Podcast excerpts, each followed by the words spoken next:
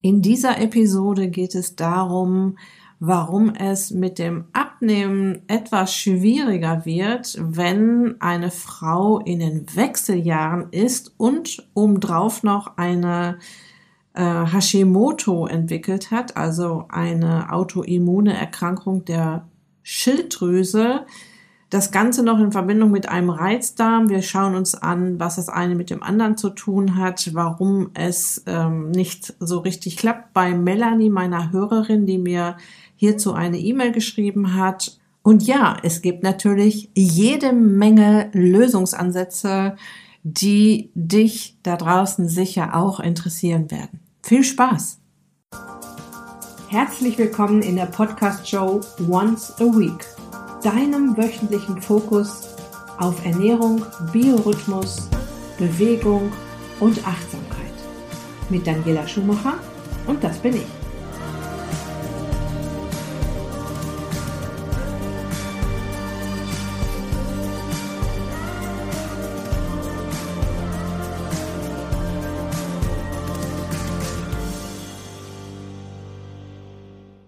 Bevor es losgeht, noch ein kurzer Hinweis.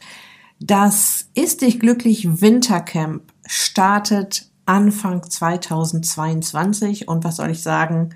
Das ist nicht mehr so lange bis dahin. Es gibt bereits eine Warteliste. Wenn du mir schon etwas länger folgst, weißt du, dass es einige Vorteile gibt, wenn du auf der Warteliste stehst. Zum einen kannst du den kurzen Zeitraum, in dem sich die Türen öffnen, nicht verpassen.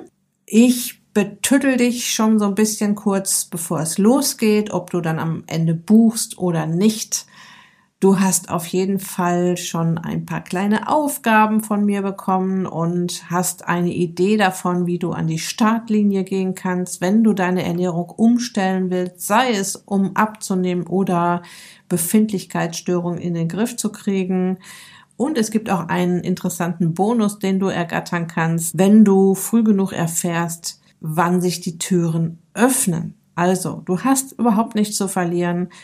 Du findest den Link zur Warteliste auf meiner Website daniela-schumacher.de auf der Beitragsseite zu dieser Episode natürlich und in den Show Notes kannst du überhaupt nicht verfehlen. Ja, und da freue ich mich auf dich, wenn ich dich dann da sehe.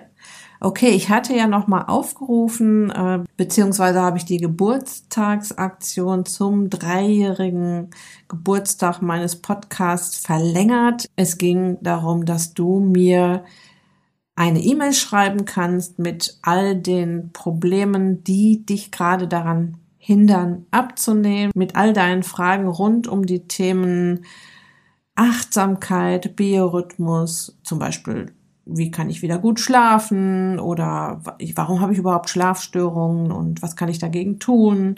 Thema Bewegung, ja, und auch natürlich das Thema Ernährung steht ja immer ganz weit vorne. Welche Hindernisse hast du? Welche Probleme hast du? Wo brauchst du gerade einen Impuls? Über welche Hürde soll ich dich hier im Podcast hinüberhieven, damit du weitermachen kannst oder damit du überhaupt an die Startlinie kommst?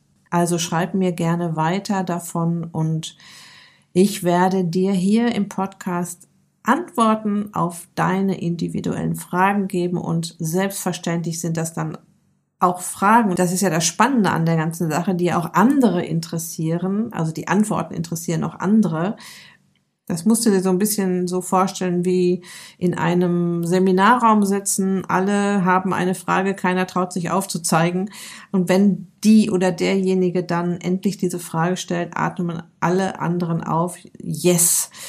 Das wollte ich doch auch schon mal immer mal wissen. Und ja, dann wird die Frage beantwortet. Ja, also nur Mut und nimm dir die Zeit. Das zählt auch schon zum Thema Achtsamkeit, sich mal die Zeit zu nehmen, nach einer Lösung zu fragen. Ja, gut, ich werde die Antworten an Melanie und an alle anderen natürlich wieder auf zwei Episoden aufteilen müssen, weil die Themen sehr ähm, vielfältig und ähm, erklärungsbedürftig sind.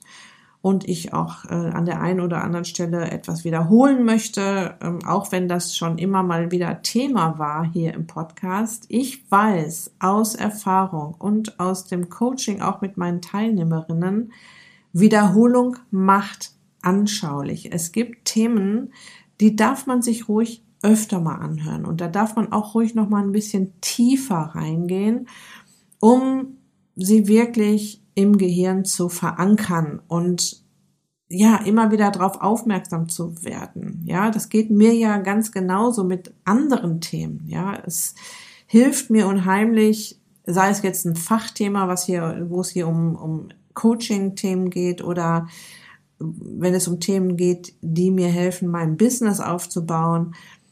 Ich höre mir immer wieder Podcasts an, lese mir Beiträge durch, äh, diskutiere mit anderen darüber, um Dinge noch besser zu verstehen, noch besser zu verankern und ja, das hilft natürlich dann auch bei der Umsetzung oder auch dran zu bleiben.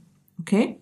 Ich fange wieder damit an, dass ich so ein bisschen zusammenfasse, was Melanie mir in ihrer E-Mail geschrieben hat. Also sie ist in den Wechseljahren, sie hat Hashimoto, sie hat einen Reizdarm, sie hat Durchschlafprobleme und sie schafft es nicht abzunehmen. Dann schreibt sie, ich ernähre mich low carb mit vielen gesunden Fetten und drei Mahlzeiten am Tag. Allerdings esse ich jeden Morgen ein Porridge mit Haferkleie, Hafermilch, Leinsamen, Nüssen, etwas Obst und eine Kapsel Omega 3. Na, das ist ja schon mal die erste Frage quasi, ist das okay? Dann ich habe gehört, dass Fette in Kombination mit Kohlenhydraten nicht richtig verwertet werden können. Ist das richtig? Dann schreibt sie, ich brauche eine sättigende Mahlzeit morgens, da ich im Job vier bis fünf Stunden nicht essen kann. Also damit spricht sie auf diese Porridge-Mahlzeit an. Was mache ich falsch? Ja, warum nehme ich nicht ab? Oder liegt es an der Kombination Hashimoto und Wechseljahre, dass es so schwer ist mit dem Abnehmen? Es geht jetzt um keine große Gewichtsreduktion, aber wir wissen ja auch alle, dass es zwei Möglichkeiten gibt. Auf der einen Seite sind da Kilos, die sehr schwer runtergehen, also die letzten Kilos nach einer Gewichtsreduktion. Und die andere Geschichte ist, ich nehme schleichend jedes Jahr zu und sie schreibt auch, dass es um Kilos geht, die in den letzten Jahren dazu kamen. Ja, und das ist ja eben der, dieser schleichende Prozess, wenn du jedes Jahr ein Kilo zunimmst. Das klingt jetzt erstmal nicht viel, aber auf zehn Jahre sind es dann zehn Kilo. Wenn es dann zwei Kilo sind, dann sind es schon 20 Kilo in zehn Jahren. Und das ist dann nicht mehr so lustig. Okay, ich habe das Ganze jetzt so ein bisschen unterteilt in verschiedene Themenkomplexe, die ich jetzt nochmal mit dir, Melanie, und auch mit allen anderen besprechen möchte. Erstmal das Thema Wechseljahre. Ja gut, das ist natürlich ein Thema an sich, das dazu führt, dass wir nicht mehr so gut abnehmen und gleichzeitig auch schneller zunehmen. Und ich möchte da nochmal drauf eingehen, wie das denn kommt, bevor ich auf die anderen Geschichten wie Hashimoto und Reizdarm und solche Sachen eingehe. Aber wir werden auch feststellen, dass alles so ein bisschen auch miteinander zusammenhängt. Also Fakt ist ja, dass wir in den Wechseljahren schneller zu und schwerer abnehmen, obwohl wir schon so vieles richtig machen, beziehungsweise nichts anders machen als sonst. Und wir müssen uns mal anschauen, warum der Frauenkörper in den Wechseljahren kaum noch Sünden verzeiht und alles auf die Goldwaage bzw. auf die Körperwaage legt. Und die Wechseljahre starten ja irgendwann so zwischen 38 und 45, bei manchen Frauen sogar noch etwas früher. Und in der ersten Phase verabschiedet sich eines der weiblichen Geschlechtshormone zuerst, das ist das Progesteron. Und dadurch dominiert Östrogen jetzt das Geschehen. Das, also man kommt ganz natürlich in eine Östrogendominanz, weil jetzt einfach weniger Progesteron da ist. Also dass dieses Verhältnis Progesteron zu Östrogen verschiebt sich und somit ist Östrogen dominant und äh, dominiert das Geschehen und macht, Achtung, Fettzellen größer. Das gucken wir uns natürlich noch an, wie das kommen kann. Die Eierstöcke produzieren also weniger Progesteron. Östrogen ist weiter am Start, was zu einem Östrogenüberschuss führt. Östrogen übernimmt das Kommando. Und unser feines Hormongeflecht wird ordentlich durcheinander gerüttelt. Was sehr spannend ist, dieser feine Balanceakt zwischen Progesteron und Östrogen hat einen tieferen Sinn. Sie spielen sich gegenseitig die Bälle zu. Es gibt ja immer bei allem in unserem Körper einen äh, Spieler und einen Gegenspieler und so ist es auch mit Progesteron und Östrogen. Sie spielen sich gegenseitig die Bälle zu, vor allem wenn es ums An- und Abschalten von Funktionen im Körper geht. Progesteron schaltet ab und Östrogen wieder an. Ja, so wie mit vielen anderen Systemen in unserem Körper. Und ist der eine in der Überzahl, übernimmt der andere das Kommando. Und ja, was jetzt wirklich der Hammer ist, die Produktion von Fettzellen wird auch an und abgeschaltet. Ja, Östrogen schaltet die Fettzellen auf On, bitte vergrößern, das ist jetzt wichtig. Also ich habe da auch mal eine Episode zu gemacht und auch einen Blogpost dazu geschrieben, warum Fette gut sind, also das, warum unsere Körperfette auch ganz, ganz viele Vorteile haben. Uns stört natürlich, dass es zu viel ist, ja, aber Fette haben oder Körperfett hat ganz viele wichtige Aufgaben. So, und außerhalb der Wechseljahre, also wenn jetzt noch gar nichts verschoben ist, ne, Östrogen schaltet die Fettzellen auf On, bitte vergrößern, und jetzt kommt eigentlich Progesteron angeflitzt und gleicht das alles wieder aus. Dominiert Östrogen, das Geschehen, weil sich Progesteron aus dem Staub gemacht hat, Start der Wechseljahre, werden Fettzellen ständig vergrößert. Und wir wundern uns, was da los ist. Ja, das ist schon mal einer der Gründe, warum da was anders läuft, ja, und es nicht mehr so einfach ist, die Fettpolster wieder loszuwerden. Wir uns also einiges einfallen müssen, müssen, den Fettstoffwechsel so auf Trab zu bringen, dass uns das gar nicht mehr tangiert, was da die Hormone so anstellen. Was noch hinzukommt zu diesem Mechanismus, den ich gerade erklärt habe, auch Fettzellen bauen Östrogen und verschärfen das Problem weiter. Das bedeutet, dass ähm, Fettgewebe Östrogen nicht nur speichern kann, Fettgewebe kann auch neues Östrogen bauen.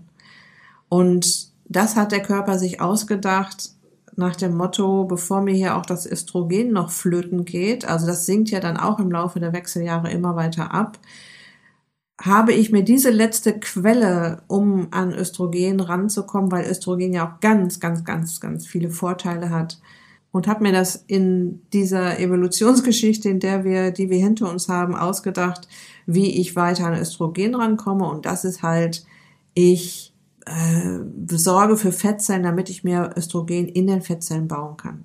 Also quasi als letzte Quelle, um zusätzliches Östrogen herzustellen, wenn es sich langsam verabschiedet. Östrogen fordert deinen Körper auf, mehr Fettzellen zu bilden und innerhalb der Fettzellen mehr Östrogen zu bilden. Ja, und dann wundern sich ja auch viele, dass sich auch die Figur an sich verändert. Ja, dass zum Beispiel plötzlich da das Bauchfett ist, was vorher vielleicht gar nicht so im Vordergrund war, beziehungsweise dass das Bauchfett immer schwerer loszuwerden ist.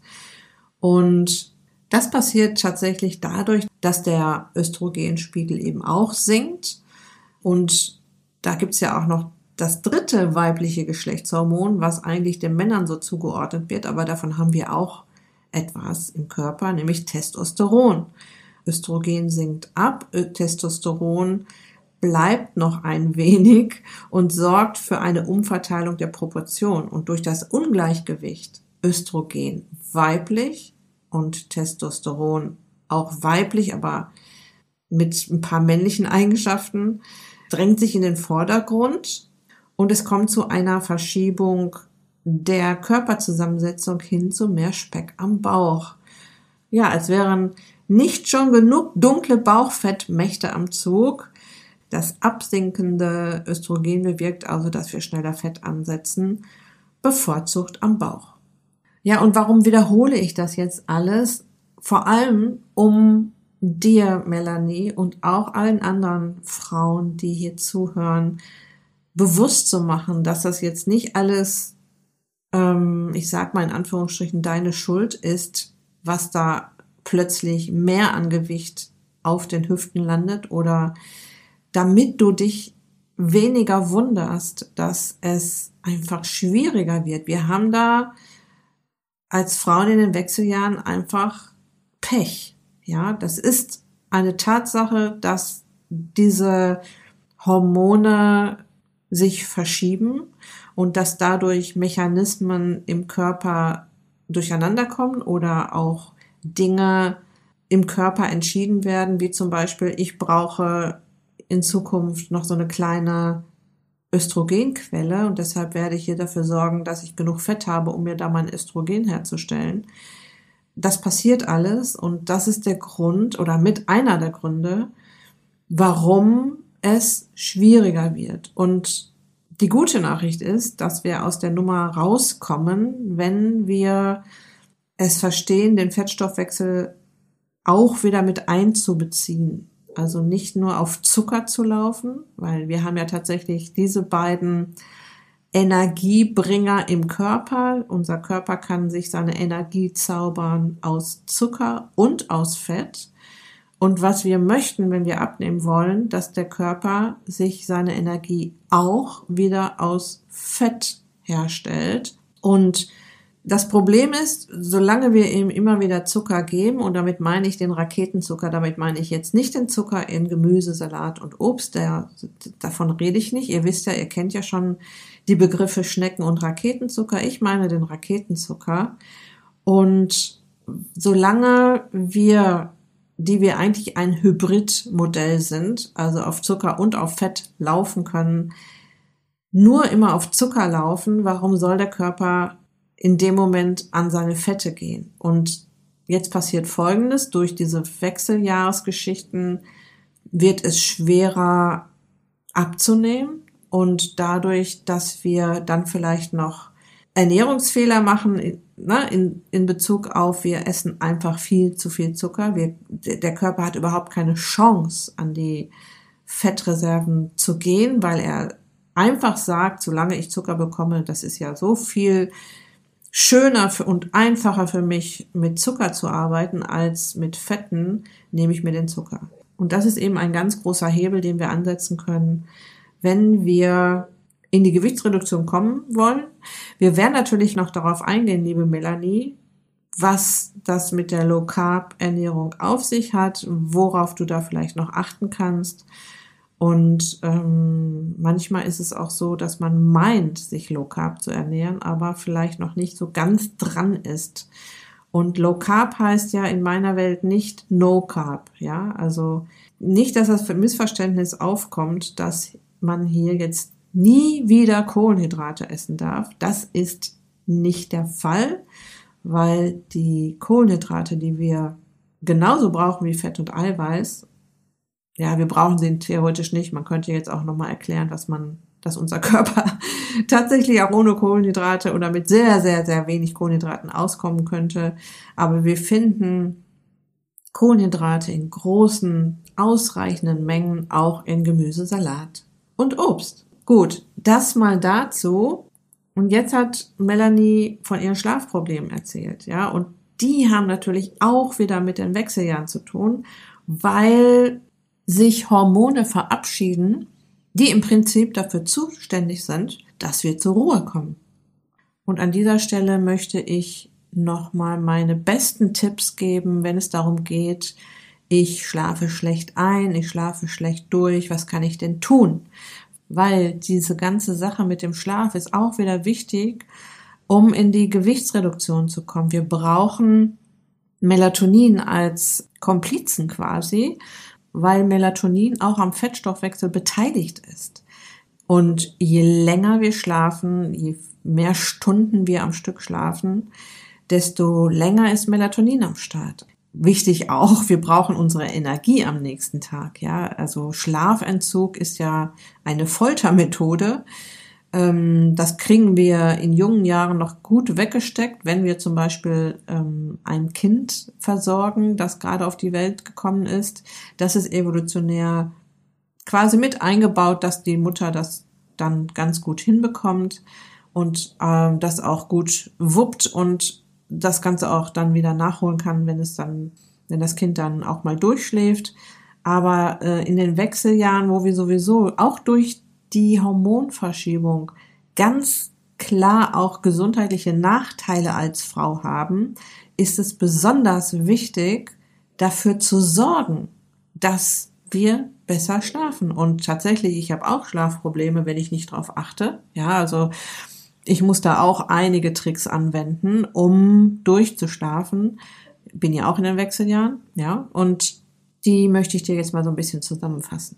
Und mein erster Tipp ist, dass du möglichst früh morgens Licht, also echtes Tageslicht an deine Augen lässt, um deinen Melatoninstoffwechsel in einen sogenannten 12-12-Stunden-Rhythmus zu bringen. In dem Moment, wo Licht auf deine Augen und auch auf deine Haut fällt, weiß in Anführungsstrichen Melatonin, das war's für mich. Meine Arbeit ist hier jetzt erledigt. Der Tag beginnt. Cortisol kommt an den Start. Und Melatonin richtet sich darauf ein, dass es in rund zwölf Stunden wieder am Start sein sollte. Ne? Das funktioniert natürlich nicht so gut, wenn man den ganzen Tag drinnen sitzt, ja, oder den ganzen Tag nicht im Tageslicht ist. Man kann das auch erreichen durch zum Beispiel eine eiskalte Dusche. Ich glaube, das ist jetzt nicht für jeden was oder beziehungsweise mindestens mal mit Wechselduschen, weil auch dadurch ähm, dem Körper signalisiert wird, oh, Kälte, es ist was im Busch, ich muss mal gucken, was da los ist und Cortisol, also es ist so, es ist so ein leichter Stressreiz, der dann auch wieder Cortisol lockt und Melatonin verscheucht. Also es geht darum, du möchtest, dass Melatonin, dein Schlafhormon, abends pünktlich zur, zur Stelle ist. Ja, das ist halt der Biorhythmus, über den ich so oft rede, dass du halt versuchst, dein Melatonin, dein Schlafhormon in einen gesunden Biorhythmus zu bringen. Nicht nur morgens natürlich versuchen, an Tageslicht ranzukommen. Das könnte zum Beispiel eine kleine Runde um den Block sein, um auch schon mal vielleicht so ein bisschen Bewegung zu haben. Ne? Oder mit dem Fahrrad zur Arbeit, mit dem zu Fuß zur Arbeit, zu gehen, zu laufen, zu früher aus der Bahn aussteigen. All diese Tricks, die kennst du ja schon. Aber eben auch, um an Tageslicht ranzukommen. Okay? Das kann auch reichen, wenn du dann irgendwo bist, dass du mal das Fenster aufmachst und mal frische Luft schnappst am offenen Fenster und Tageslicht an dich ranlässt. Also diese Sache mit dem Licht, die ist genauso wichtig wie die Sache mit der Ernährung. Ja, also Tageslicht ist ebenso essentiell und wichtig für unseren Körper, weil er nicht nur das Melatonin danach ausrichtet, wo wir uns gerade im Tag befinden. Ja, deshalb auch der Tipp, immer mal wieder rauszugehen, sondern alle anderen Hormone auch da eingepegelt werden. Und wir haben ja sowieso schon so ein Hormonchaos in unserem Körper durch die Wechseljahre. Und so können wir da mal so ein bisschen Ruhe reinbringen, dass der Körper sich jetzt zumindest mal über das Tageslicht einpegeln kann und weiß, wo er überhaupt steht im Tag. Okay? Du findest zu diesen Schlaftipps oder zu diesen äh, Schlafbesser-Tipps auch einen Blogartikel von mir, der heißt Schlank im Schlaf 13 Schlafgut-Tools, die beim Abnehmen helfen.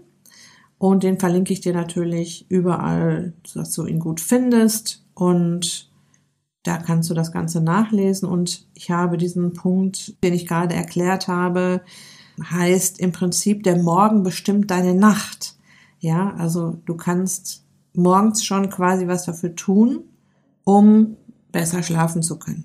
Ein großer Tipp ist auch noch, kein Kaffee, grünen oder schwarzen Tee nach 14 Uhr zu trinken, wenn man sowieso schlafsensibel ist. Also wenn man sowieso Schwierigkeiten hat mit dem Einschlafen oder dem Durchschlafen, dann nach 14 Uhr noch äh, Koffein oder Tein zu trinken, weil beide sind Zeitgeber, sogenannte Zeitgeber. Zeitgeber ist auch das Tageslicht und Tein und Koffein sind auch Zeitgeber. Sie ähm, können den Biorhythmus im Prinzip nach hinten verschieben. Das heißt, du schläfst schlechter ein oder später ein und der Melatoninstoffwechsel wird gestört und der Tag-Nacht-Rhythmus verschoben. Also ich bin da ja auch sehr empfindlich. Ich habe letztens mal versehentlich Grüntee noch abends getrunken. Ich habe die ganze Nacht nicht geschlafen. Ja, ich glaube, ich habe irgendwie zwei Stunden geschlafen in der Nacht. Ja, das ist ganz dramatisch bei mir zum Beispiel. Und ich nehme mal an, dass es bei anderen vielleicht auch so ist. Ein Zeitgeber ist auch Bewegung. Also ich würde jetzt ähm, spät am Abend keine intensiven Bewegungseinheiten mehr machen. Also würde da jetzt kein Lauftraining mehr machen oder noch in einer Halle irgendwo im Fitnessstudio unter künstlichem Licht, ähm, was ja auch wieder alles durcheinander bringt, Sport machen. Eine Yoga-Runde oder eine Pilates-Runde, irgendwas Ruhiges ist natürlich total in Ordnung oder einfach mal eine Runde dehnen auch noch in Ordnung, ähm, aber bitte kein intensiver Sport am Abend. Ja, und so wie du morgens rein sollst ins Tageslicht, sollst du abends raus aus dem Kunstlicht. Ja, habe ich schon oft drüber gesprochen, aber ich habe auch vorhin schon gesagt, Wiederholung macht anschaulich und es ist wichtig, dass wenn du, liebe Melanie oder alle anderen, die hier jetzt zuhören, wenn ihr schlecht schlaft, einschlaft, durchschlaft oder auch das vielleicht gar nicht bewusst mitbekommt, ähm, müde am Morgen aufwacht, obwohl ihr eigentlich genug Stunden geschlafen habt, ja, dann war vielleicht Melatonin nicht in ausreichender Menge am Start und ihr verscheucht Melatonin bis zu 90 Prozent. Das wurde gemessen bei Kindern, wenn diese eine bis zu einer Stunde vorm Schlafengehen noch Fernsehen schauen. Ja, also dieses Licht aus dem TV, aus dem iPad, aus dem Handy, aus dem PC. Also das ist dasselbe Licht wie Mittagssonne. Die Farbfrequenz des Lichtes ist genau das dieselbe wie die Mittagssonne und signalisiert deinem Gehirn, es ist Tag. Und evolutionär gesehen heißt das jetzt für dein Gehirn, hier könnte noch Gefahr lauern. Wir müssen unser Überleben sichern und aufpassen, was passiert, ja. Wenn du jetzt zu den Menschen gehörst, die da nicht drauf verzichten können, noch in elektronische Geräte zu schauen, noch Fernsehen zu schauen. Da gibt es die Lösung mit der Blaulichtfilterbrille, die habe ich auch schon ganz oft erwähnt und die habe ich auch hier schon seit Jahren zu Hause und ich merke das wirklich, wenn ich die aufsetze, dass ähm, da werden ja zu 99 Prozent die blauen Lichtfrequenzen aus dem Licht herausgefiltert. Tatsächlich äh, sieht der Bildschirm dann auch erst ein wenig orange aus, was woran man sich dann nach fünf Minuten gewöhnt hat und das nicht mehr sieht. Und ich lasse die Brille tatsächlich auf, bis ich im Schlafzimmer bin und es dunkel um mich herum ist. Wenn ich mal wieder so eine Phase habe, in der ich schlecht schlafe, aber im Moment ist das ganz gut.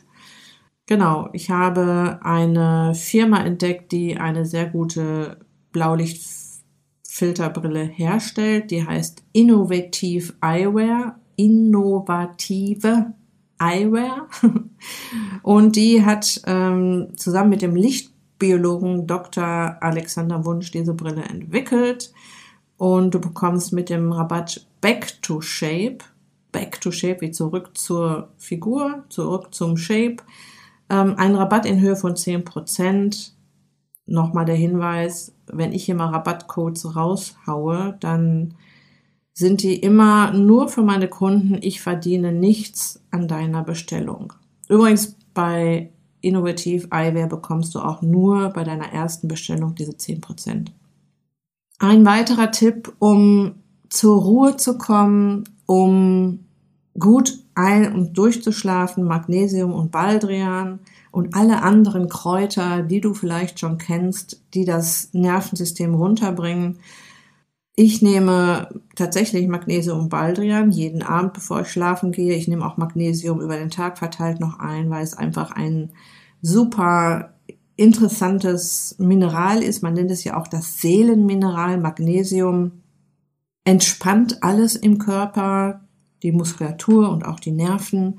Und deshalb beruhigen sie auch. Also ist jetzt kein Schlafmittel, aber sie beamen dich runter. Ja, sie, Magnesium kann dafür sorgen, dass wenn du dann mal wach wirst nachts, dass du dann nicht sofort in, weiß ich nicht, für Gedankenkarussells wieder landest. Und Baldrian wirkt da auf dieselbe Art und Weise. Und in Kombination kann man das ruhig nehmen. Nur hier mit solchen äh, Heilkräutern und Mineralien, die du dann einnimmst, musst du Geduld haben. Ja, das sind ja jetzt nun mal keine harten Tabletten oder Schlafmittel. Ähm, die Körperzellen müssen eventuell erst aufgesättigt werden mit Magnesium, weil du vielleicht schon einen Magnesiummangel hast. Das weiß ich natürlich nicht, das weißt du auch nicht, könntest du mal messen lassen, aber ich weiß auch, dass die meisten eher einen Mangel haben, weil es Magnesium nicht genug gibt mehr in Gemüsesalat und Obst und du vielleicht auch viel zu wenig Gemüsesalat und Obst isst.